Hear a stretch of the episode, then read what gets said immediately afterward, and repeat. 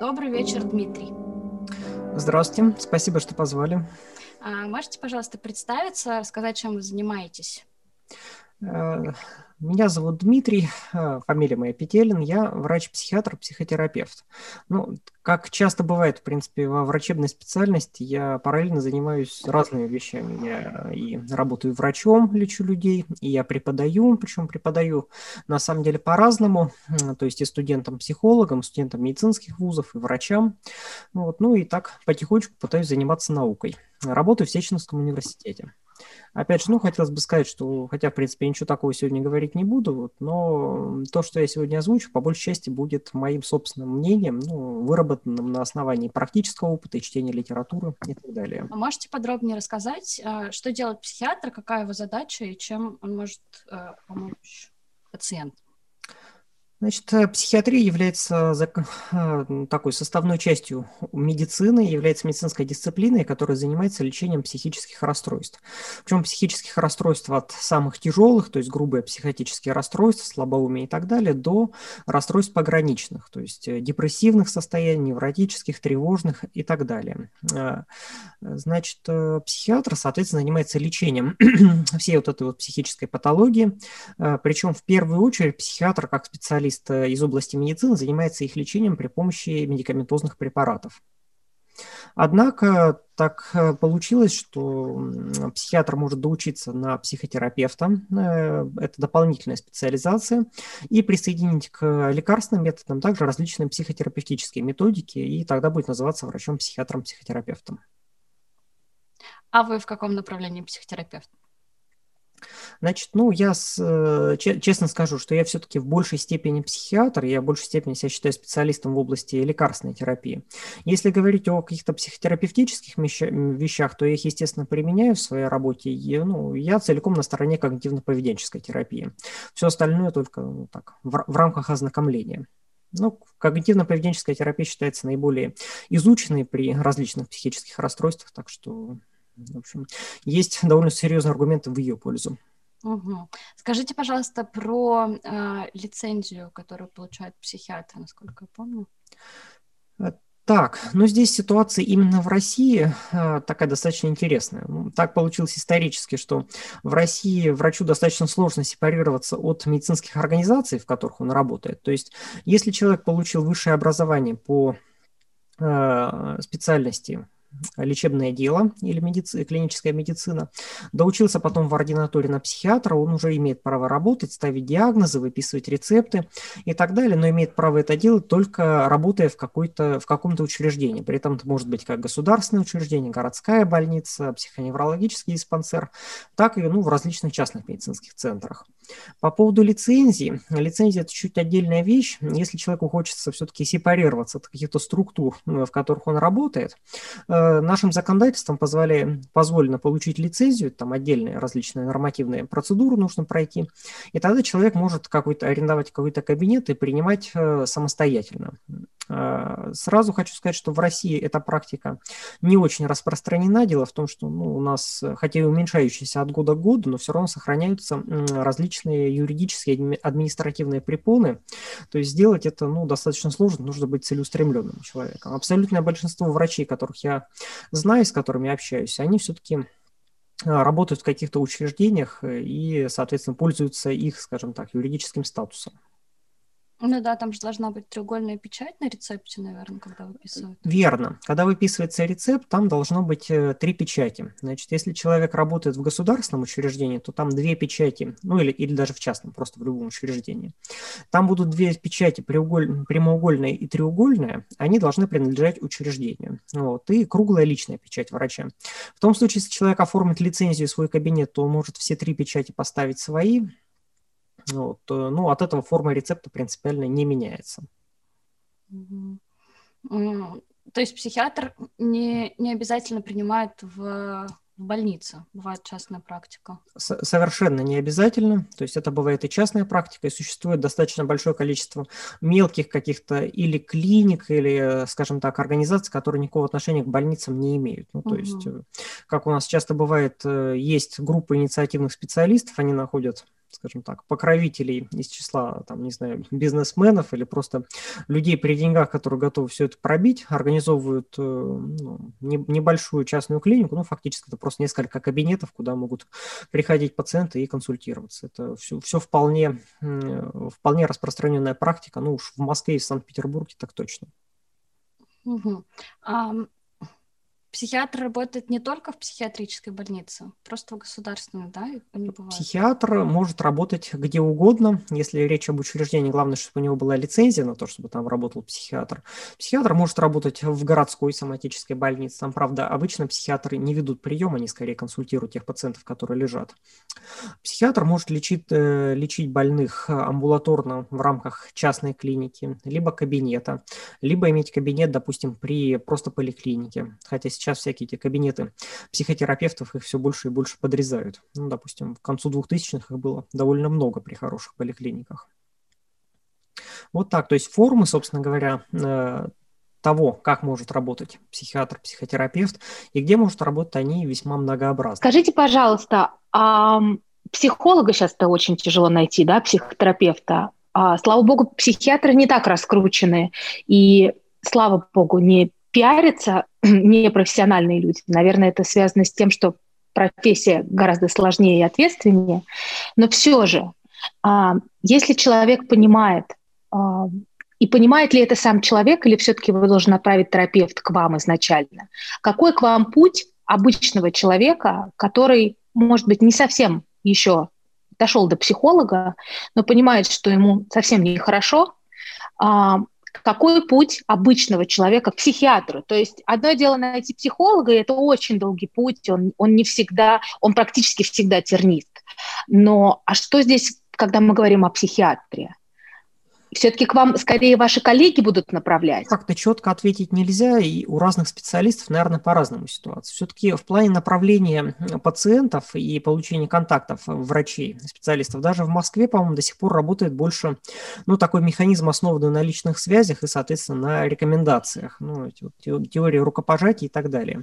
Вот. Но, с другой стороны, все-таки все больше статус приобретают различные там сайты, агрегаторы отзывов о медицинских работниках, там всякие на поправку.ру, ну и прочее. А там, соответственно, тоже сейчас люди современные, интересуются, смотрят э, и записываются. Вот. Ну, по-разному, сложно как-то четко ответить на этот вопрос. Контакты можно найти в интернете при желании и отзывы почитать, и контакты. Но в каком случае а, человек Вообще у вас была такая практика, чтобы к вам приходили а, из интернета со словами «Мне кажется, мне нужны антидепрессанты», не знаю, что-нибудь такое? Бывало, конечно. В принципе, за счет того, что интернет распространен, ко мне люди периодически приходили, ну, угу. просто увидев там какую-то информацию в интернете, или потом дополнительно ее как-то подыскивали, пообщавшись с кем-то. Так что сейчас эта практика довольно распространенная. Вы проводите диагностическую какую-то работу сначала? Ну, в принципе, безусловно, консультация врача-психиатра э, или психотерапевта, она закономерным образом должна состоять из диагностического этапа, соответственно, который в первую очередь подразумевает расспрос пациента, и второе – это дача рекомендаций, это и какие-то общие рекомендации, это и психотерапия, это и рекомендации по приему лекарственных препаратов. Всем ли можно и нужно в состоянии, например, той же самой клинической депрессии или каких-то пограничных э, расстройств. А, бывает ли такое в вашей практике? Было ли, что хватает только терапии? Или все-таки лекарственные препараты необходимы? И насколько они, э, насколько они серьезно влияют на зависимость потенциальную пациента от своего хорошего состояния благодаря антидепрессантам. Если говорить о депрессиях и сосредоточиться только на этой проблеме, так как болезней-то, в общем, довольно много, то тут есть совершенно четкие рекомендации, причем рекомендации международные. Депрессии по тяжести делят на легкой, средней и тяжелой степени. Как считается, при легкой депрессии там можно выбирать или психотерапию, или психофармакотерапию, то есть применение лекарственных препаратов. Причем убедительных данных, ну, что, что все-таки лучше, до настоящего времени не получено. То есть данные смешанные. По мере нарастания тяжести депрессивных состояний, то есть средней, особенно тяжелой, все-таки э, психотерапию можно добавить, но ведущую роль играет именно лекарственная терапия.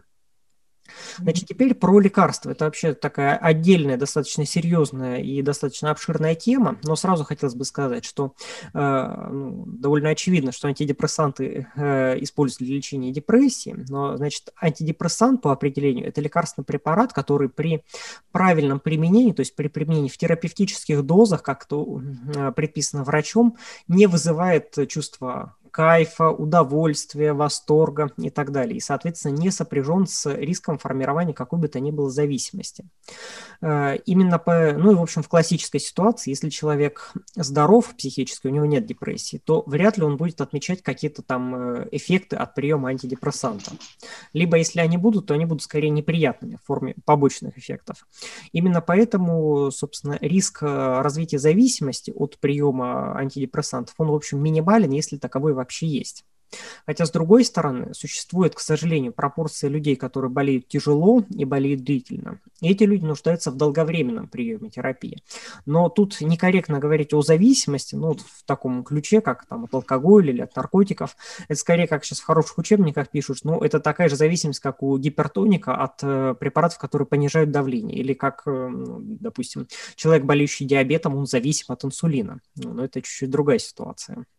Вот так можно ответить на этот вопрос. А про тандем все-таки медикаментов терапии? Ну, то есть это всегда нужно вот людям, которым антидепрессанты, ну, как бы там условно показаны а, на, ну, в какой-то мере на постоянной основе. Им все равно нужна психотерапия, она как-то им может помочь и снять э, в регресс, как-то это все увести. Так можно, так попробую тоже сформулировать.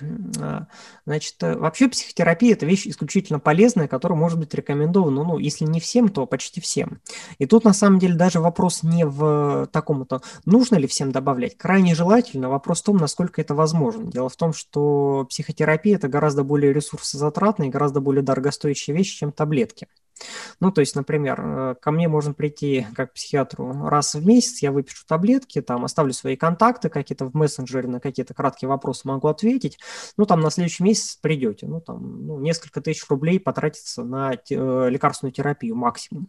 В то время как э, психотерапия, соответственно, нужен психотерапевт, у которого должно быть свободное время, а у хороших психотерапевтов оно не всегда бывает, скажем так.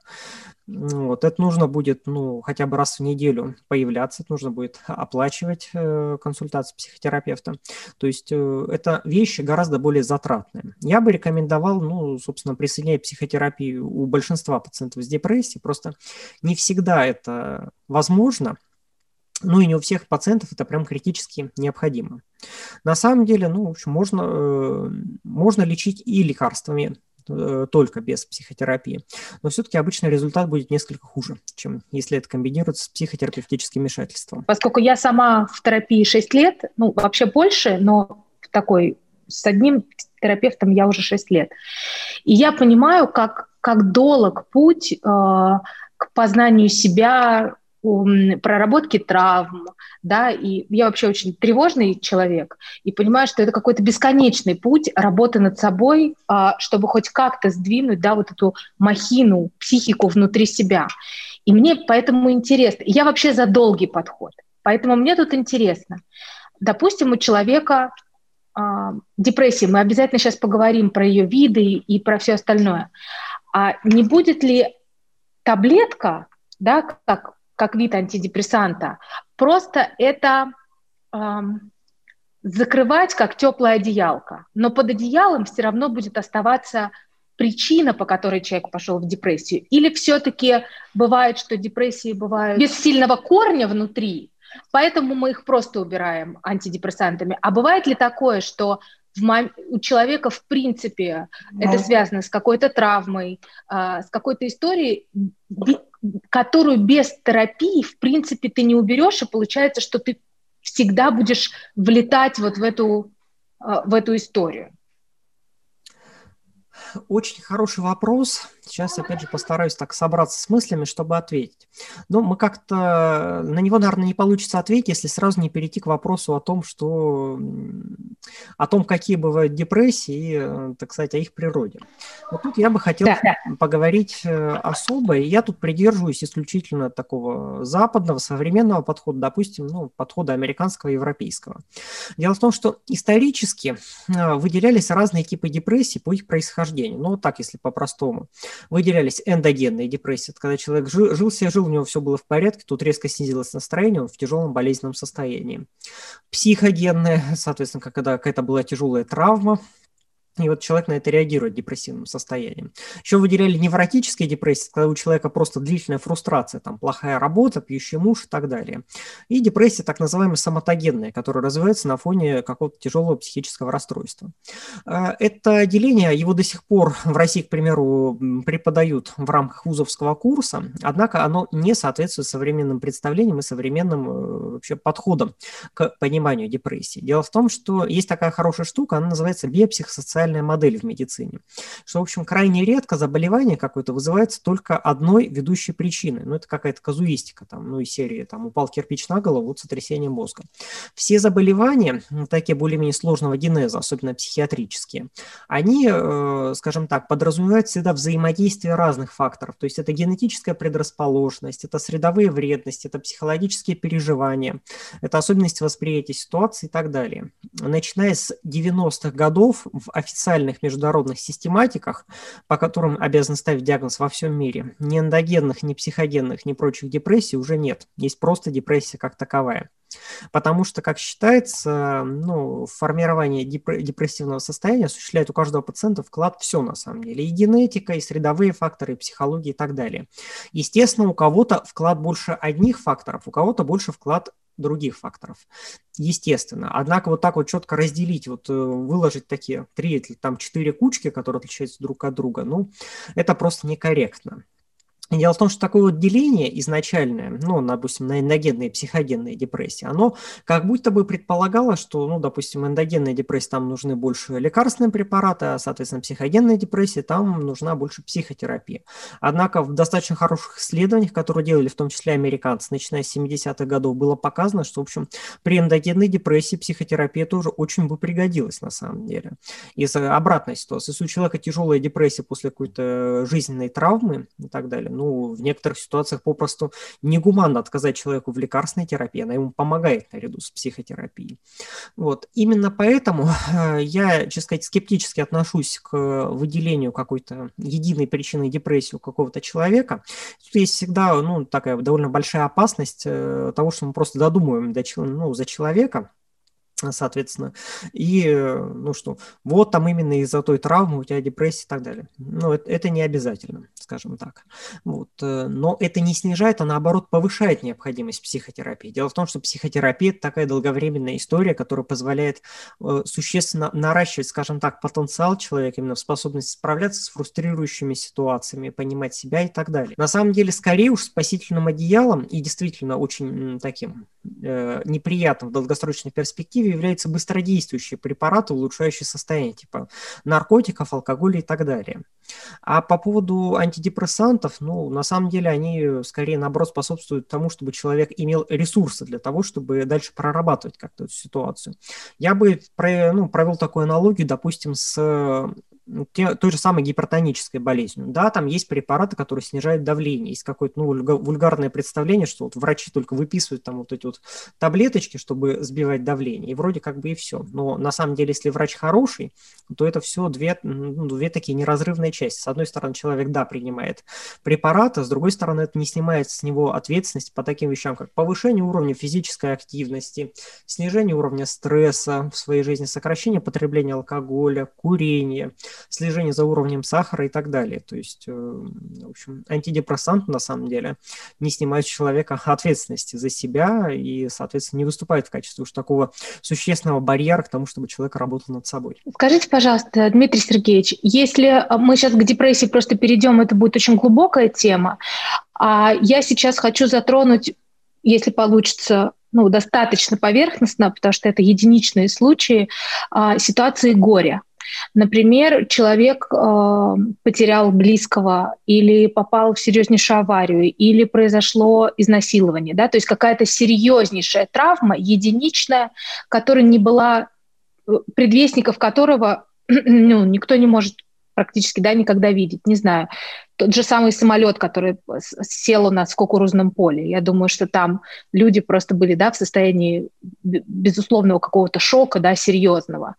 Вот в этих случаях может ли человек сразу понять и э, для себя просто, что можно миновать здесь терапевта, потому что с терапией потом можно разобраться. И что здесь, скорее всего, важно просто попасть скорее к психотерапевту, который на момент выпишет э, какие-то лекарственные препараты, которые будут стабилизировать его вот это ну, сложное состояние, которое, которое в данный момент происходит. Э, у меня вопрос, правильно ли то, что если человек оказался в какой-то жуткой ситуации для себя, что это сразу путь к вам, минуя все, всех психологов, терапевтов, тут как бы ждать не надо. Тут надо идти сразу к, э, к, к психиатру. Э, нет, здесь я с этим не соглашусь, но вы поняли uh-huh. очень важную, очень значимую тему. Дело в том, что не каждый человек, который переживает э, тяжелую травму, он заболевает каким-то психическим расстройством. Так же, как не каждый человек, который упал зимой в прорубь, допустим, обязательно заболевает воспалением легких или ангиной. Дело в том, что у людей разные адаптивные ресурсы, поэтому рекомендовать сразу бежать к психиатру за таблетками после какой-то тяжелой травмы, ну, я бы не, не рекомендовал. Дело в том, что многие люди имеют ну, такой достаточно хороший адаптивный потенциал для того, чтобы переживать это самостоятельно, либо ну, максимум переживать это, ну, выпив какую-нибудь пару успокаивающих таблеток, ну, просто чтобы снять накал страстей. Есть такая концепция, как раз в психологии, мне очень нравится, американцы разработали концепция упругости или резилиенса. То есть вот такая концепция, что вот есть люди, которым присуща способность, как этой такой стенки из резины, скажем так, принимать на себя травматическое воздействие, назад отбрасывать и принимать прежнее состояние. Вот, в общем, люди упругие, они, ну, в общем, с достаточно высоким уровнем упругости, они могут вообще самостоятельно переносить даже довольно тяжелые травмы. Вот, с другой стороны, не все то, не, не все то психическое неблагополучие, которое развивается после травматических событий, оно является депрессией. То есть э, там до, достаточно широкий набор разных э, диагнозов, может быть, разных состояний, которые требуют разного подхода. Ну так, на вскидку, это может быть э, депрессия, это может быть посттравматическое стрессовое расстройство, это может быть э, расстройство острой реакции на стресс. Это тоже чуть-чуть другая ситуация, которая может требовать лечения. Ну и во всяком я не буду останавливаться подробно на диагностических критериях, они там разные, это как раз ну, специалисты должны разбираться. Ну и в конце концов, если говорить об утрате близких э, людей или, допустим, о каком-то там э, увольнении с работы, опять же, не надо это все, как говорится, психопатологизировать и описывать это как в терминах расстройства. То есть даже есть сейчас совершенно отчетливые Отдельный термин называется реакция горевания или grief reaction. То есть э, не обязательно, как говорится, бежать с долгосрочной психотерапией или с лекарственными препаратами каждому пациенту, который чувствует себя плохо после того, как у него погиб близкий человек это ни к чему. То есть, э, соответственно, нужно, конечно, смотреть, как человек переживает травму, и смотреть на то, как человек адаптируется к этому. Если у него с этим сложности, прям отчетливо, то тогда действительно необходимо обращаться за помощью для того, чтобы разобраться, какой там диагноз и есть ли он вовсе. Спасибо большое, очень интересно. Спасибо. Ну, сначала Юльчик. к психотерапевту, или сразу лучше идти к психиатру? Нет, я все-таки не считаю, что прям уж стоит сразу идти к психиатру. Но это, опять же, зависит от того, что это было за травматическое событие. Ну, например, если есть какие-то ну, более-менее полноценные катастрофы, ну, там, какие-нибудь падения самолетов, пожары в торговых центрах и так далее, там все-таки во всех странах, ну, таких развитых, и Россия здесь не исключение, там работают специальные психиатры, психологи из медицины катастроф, которые как бы сами могут справиться с тем, что можно назвать такой психологической психологической сортировкой и оценкой состояния.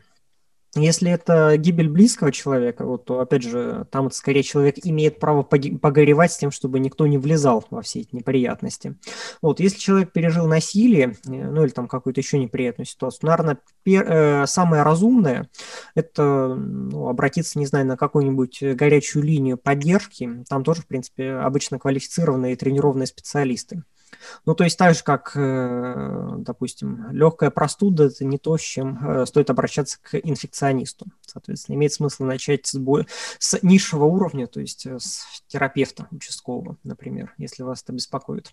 Потому что, ну, опять же, хочется всем по максимуму предложить помощь, и, соответственно, там и человеку, и его родственникам, и так далее. Но это все прекрасно, но нужно всегда учитывать резервы здравоохранения, резервы психологической помощи, то есть не обращаться перемещаться сначала на один уровень, а потом, соответственно, переходить на другой. Что такое депрессия с точки зрения а, психиатра?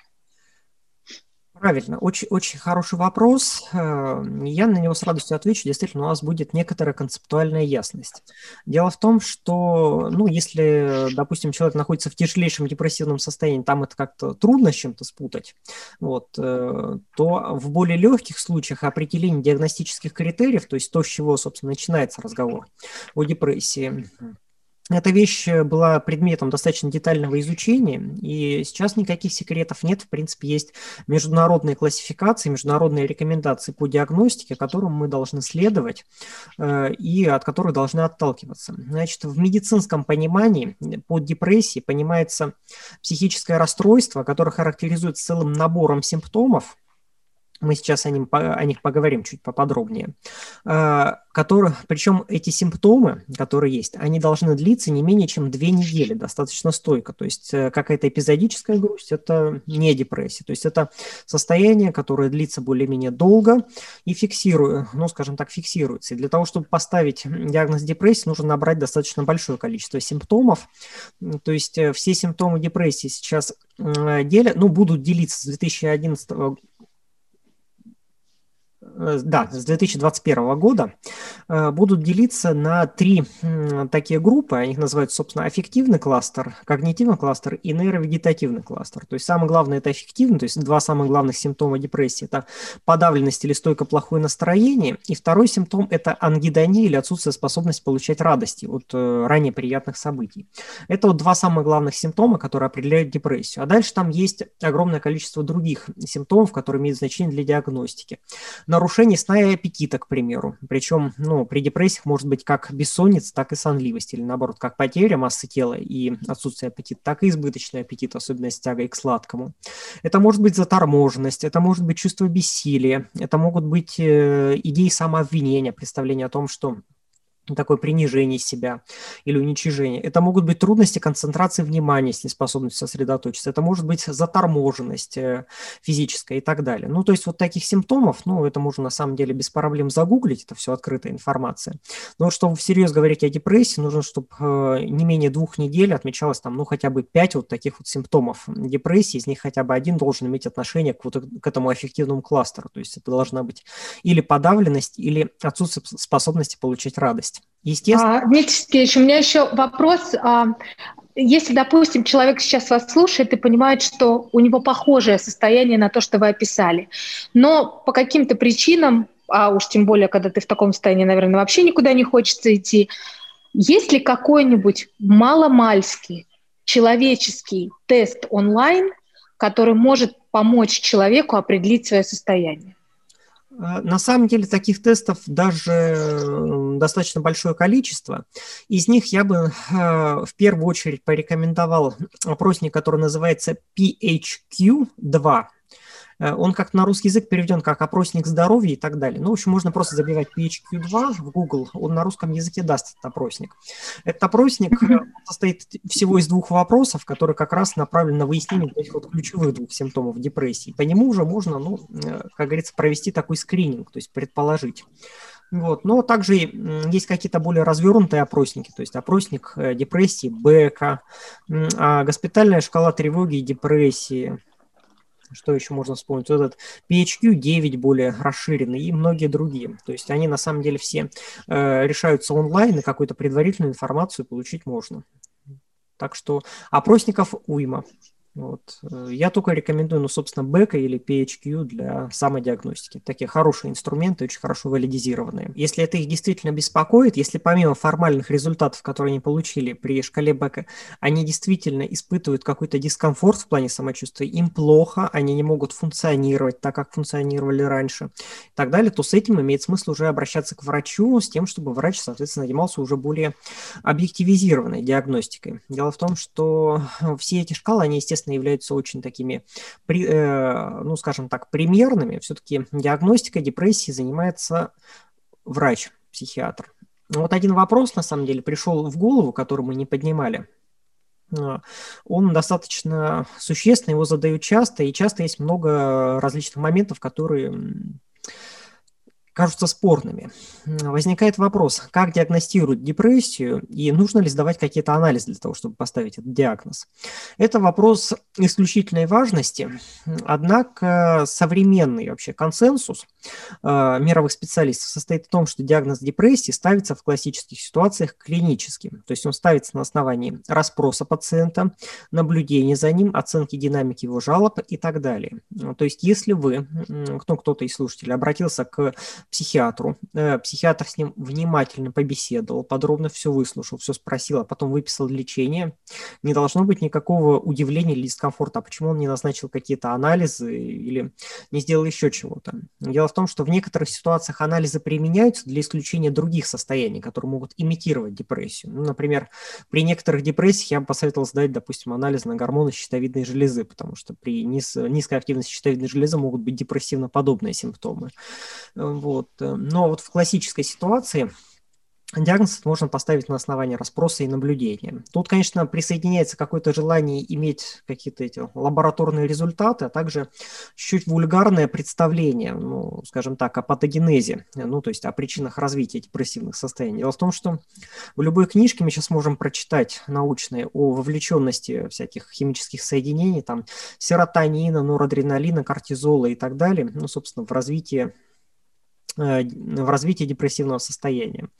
Все эти вещи можно измерить в какой-то лаборатории, сдать анализы, однако они являются неинформативными, потому что, ну, вот если говорить, допустим, о серотонине, категорически неправильно говорить, что депрессия, допустим, от того, что мало серотонина. Это, ну, такая, такой вульгарный биологический редукционизм. Дело в том, что при помощи различных тонких, тонких методов были действительно доказаны изменения обмена серотонина и норадреналина в головном мозге, но, допустим, у абсолютного большинства пациентов пациентов с депрессией, уровень там серотонина и норадреналина в периферической крови, вот если сдать анализ, он э, будет нормальным. Или, допустим, сниженный уровень, например, не обусловит какие-то другие терапевтические подходы по сравнению с теми, у кого уровень этих э, химических соединений в крови нормальный. Ну и, наконец, вот есть такая вещь, как гормон стресса, кортизол, э, который, ну, не знаю, некоторые недобросовестные специалисты советуют сдавать при депрессиях. Ну, то есть кортизол – это гормон, который выделяет надпочечники в ответ на стрессовое состояние. Вот, ну, мы, не знаю, немножко пошутим, может быть, э, что, чтобы отвлечься. Я вот так люблю рассказывать, что вот если человек, у которого тяжелая депрессия, он идет и сдает анализ на кортизол, и там, допустим, выявилось, что кортизол немножко повыше нормы, то, ну, не знаю, задача врача состоит э, в том, чтобы объяснить, что ну, оно так и должно быть, простите. У вас э, тяжелое депрессивное состояние, вы испытываете выраженный дискомфорт от того, что с вами происходит, и выраженное душевное страдание, как бы, ну, довольно логично, что уровень кортизола у вас повышен. Это, есть такая это, смешная картинка в интернете, когда на кота смотрят через лупу, и там приписано, да это же Кисулькин, соответственно. Ну, тут, тут такое же вот это, собственно, диагностическое суждение может быть. Ну, конечно, человеку плохо, конечно, у него поднят кортизол. Ну, вот такая примерная ситуация. То есть должен... Ну да, то есть кортизол – это всегда следствие, это никогда не причина. То есть он в любом случае будет, поэтому чаще всего вы как профессионал даже не будете смотреть на этот показатель. Правильно я понимаю? Потому что он второстепенен в десятой степени. Если кортизол, допустим, повышен в пять раз по, по сравнению с нормой, это уже к эндокринологу, это значит какое-то эндокринологическое заболевание. А всякие вот небольшие повышения уровня кортизола, ну, это либо следствие самой депрессии, либо даже тревожный человек, который впервые сдает анализ на кортизол, давно у него не брали никакие анализы, у него повышенный кортизол будет просто из-за того, что он стрессовал перед тем, как у него брали кровь. Соответственно, многие это не любят. Да, да. Всегда ли депрессия сопровождается суицидальными мыслями? А, нет, не всегда. Хотя, с одной стороны, суицидальные мысли всегда, ну и мысли о смерти как таковые, а, всегда рассматривались как один из э, значимых критериев диагностики депрессии. Тем не менее, далеко не все пациенты с э, депрессиями имеют суицидальные мысли. Более того, их даже не большинство. К счастью для нас. А, а суицидальные мысли да. депрессии бывают? Нет.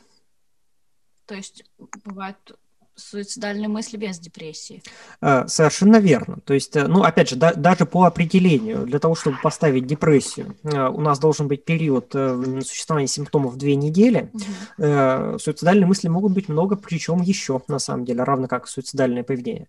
Суицидальные мысли могут отмечаться периодически и хоть изредка и у здорового человека, допустим, при каких-то экзистенциальных мыслях или размышлениях о том, что происходит.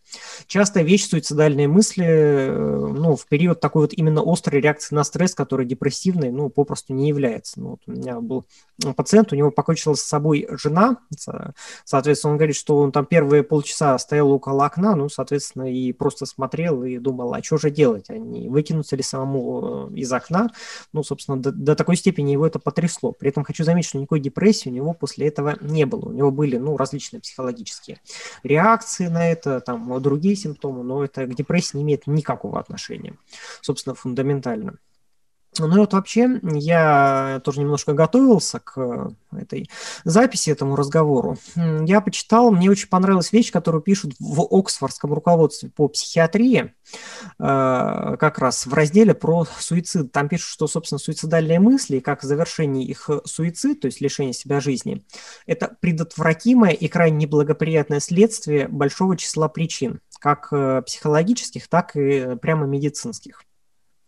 Ну и тут на самом деле надо еще подчеркнуть, что депрессии могут быть при разных, скажем так, э, заболеваниях все-таки. Ну и точнее, ну то есть это может быть депрессия сама по себе, это может быть депрессия при биполярном эффективном расстройстве, когда чередуются депрессивные эпизоды и эпизоды маниакальные, когда у человека приподнятое настроение. Наконец, депрессия, как вот такой независимый диагноз, может осложнять существование, например, шизофрении, тяжелого психического расстройства. Так что, с одной стороны, депрессии могут быть разные, много причем все-таки. Ну, то есть сосуществовать различные патологии с одной стороны. А с другой стороны, суицидальные мысли могут быть и попросту вне депрессивных состояний. Ну, например, у человека может э, совершенно не быть депрессии, например, может быть э, развернутый достаточно быстро свершившийся суицид при каком-нибудь тяжелом болевом синдроме, к примеру, после операции, если пациент должным образом не обезболен. Скажите, пожалуйста, Дмитрий Сергеевич, а если человек всегда... Вот мы выучили за эту тему, и я, может быть, за какую-то долгую нашу практику а, в этом подкасте, что в любом случае, когда человек даже пошутил про суицид в какой-то компании, да, а, к этому нельзя относиться поверхностно. То есть, если в принципе человек об этом сказал, то нужно обратить на это внимание. Так ли это? Или есть э, не знаю, может быть, похондрики или какие-то люди, требующие повышенного к себе внимания, которые вряд ли это сделают, но а, хотят тем самым а, повысить к себе интерес. Вот какая здесь я понимаю, что это сложный вопрос очень, но это ваше личное мнение, я спрашиваю. Какая здесь градация э, от э, заявленного желания да пошло оно все, я хочу покончить с собой при ком-то, до действительно совершенного действия. И что может сделать близкий человек, если он даже в шутку а, или в полушутку услышал это от своего, а, от человека из своего окружения? Очень хороший вопрос. Я на него, наверное, отвечу так. Э, ну, градуировать как-то, ну, собственно говоря, степени от каких-то отдельных фраз до явного суицидального поведения достаточно сложно, ну, то есть это спектр без резких переходов. Вот что касается близких, значит, нужно учитывать, что любые слова о желании лишить себя жизни – это в любом случае зов о помощи так или иначе. Ну, причем зов о помощи, скажем так, в разных аспектах. То есть даже само по себе стремление привлечь внимание, э, озвучивая какие-то вещи по поводу э, суицида, по поводу лишения себя жизни. Это же тоже на самом деле важно. Это указание на глубокий психологический дискомфорт и на то, что человек нуждается в помощи и поддержке. Первое, что стоит э, ну, вообще порекомендовать близким э, людей, которые ну, какие-то отрывочные вещи озвучивают, это ну, по-настоящему хорошо и неформально поговорить, и постараться обеспечить какую-то поддержку, эмоциональный контакт и так далее. Точно, конечно, не надо при первых же там словах по поводу суицида хватать и вести к специалисту, потому что это может привести к нежеланию желанию в дальнейшем делиться своими переживаниями. Тоже может быть достаточно травматическим. Но, говорю, самое ключевое – это обеспечить эмпатию, понимание и обеспечить э, уверенность человека в том, что если ему плохо и он нуждается в помощи, то его, ну, во всяком случае, выслушают и постараются ему помочь. Вот на это, на это так можно ответить. И от себя добавлю, есть здесь вторая сопутствующая вещь. Если врач-психиатр сам по себе работает с пациентом с депрессией, а, он всегда обязан спрашивать, есть ли у пациента суицидальные мысли. Это хотелось бы развеять такой миф, но он, опять же, важен для людей, которые находятся вне медицины корректно заданными вопросами по поводу наличия суицидальных мыслей нельзя их вызвать и нельзя их спровоцировать. Это практически аксиома. Но, повторюсь, речь идет о, естественно, корректно заданных вопросах. То есть, э, ну, скажем так, в пространстве от формально сухо заданного вопроса, не хотите ли вы покончить жизнь самоубийством, до вопросов, ну, скажем так, заданных неформально и, ну, скажем так, тепло и с сочувствием. То есть, э, ну как, хороший психиатр, он же не спрашивает в лоб, соответственно, что там, вены себе режешь там и так далее. Это ну, такой формалистский плохой подход. Врач-психиатр же что? Он спросит про настроение, спросит, как жизнь, спросит, чем человек занимался раньше, спросит, может ли он заниматься этим сейчас, насколько имеющие симптомы ему это мешают. Нельзя сказать, что эти симптомы мешают до такой степени, что жизнь стала немила. Э, нет ли такого, что у человека мысли есть какие-то идеи самоуничижения, что он плохой, и не доходит ли они до такой степени, что лучше бы ему не жить и так далее. Такая, ну, такая, скажем так, постановка вопросов позволяет э, добиться очень существенных результатов и очень хорошо диагностировать депрессивное состояние. Э, ну, то есть э, хороший психиатр, он избегает большого формализма. Хорошо, что вот это сказали, потому что у меня, а, как у обывателя и у чайника, складывается впечатление, что психиатры – это такие очень холодные, а, знаете, как хирурги. К ним приходишь, и ты не сильно ждешь эмпатии, потому что лишь бы хорошо резал. А вот то, что вы сказали, это очень важно. То есть вообще эмпатичный психиатр – это норма и правильно. Я правильно понимаю? А, да, да, безусловно. Надо сказать, что, в принципе, и личностно психиатры могут быть разные. Одни больше настроены на так, душа на распашку, как-то неформально поговорить, другие могут быть более холодными, но на самом деле даже без относительно эмоциональности э, все-таки врач-психиатр, э, если он хороший, какого бы он ни был характера и, скажем так, установок, он все равно более-менее неформально найдет время спросить о таких серьезных вещах. Препаратов для лечения депрессивных состояний в настоящее время достаточно много, и, к счастью, они появляются все новые и новые. Э, ну, вот реально при неосложненной депрессии, ну, то есть без каких-то прям особенностей соматического состояния, ну, то есть телесного, и без каких-то ну, других факторов, вот просто такая вот простенькая депрессия, там больших проблем на самом деле с выбором терапии нет. Дело в том, что сейчас, ну, опять же, в современных руководствах, рекомендациях есть понятие линий терапии, то есть начинают с эффективных, но достаточно легких и безопасных препаратов. Э, вот. У них есть там пара альтернатив, если есть некоторые особенности. Дальше, если эти препараты не подходят или не помогают, там, там, соответственно, идет переключение на более старые препараты, либо просто на более препараты более мощные или на комбинированную терапию, то есть сочетание антидепрессанта с чем-то.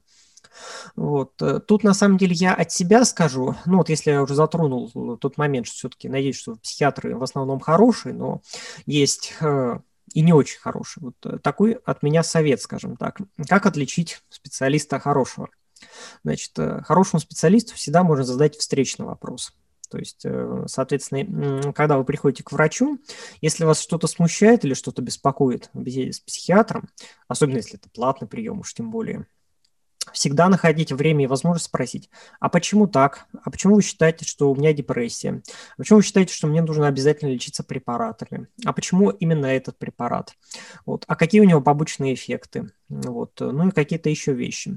То есть э, я считаю, что прям вот показатель хорошего врача-психиатра – это то, что он на все эти вопросы охотно отвечает и, соответственно, готов аргументировать э, свои решения и свои выводы. В том случае, если вы э, систематически слышите от врача-психиатра, я диагноз говорить не буду, вы все равно в этом ничего не поймете, это мое дело.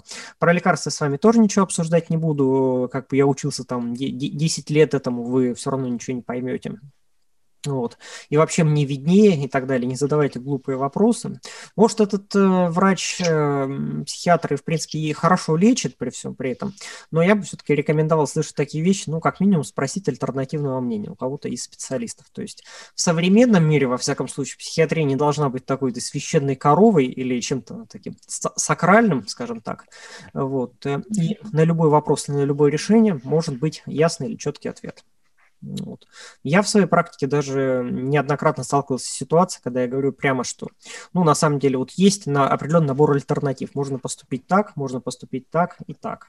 Вот, есть свои плюсы и минусы. Я, я бы рекомендовал вот это, но если вас не устраивает такой вариант, то я могу согласиться и с некоторыми альтернативами. Вот показатель, на мой взгляд, один из видимых таких показателей хорошего специалиста. Здорово, спасибо большое. Это очень практично и важно.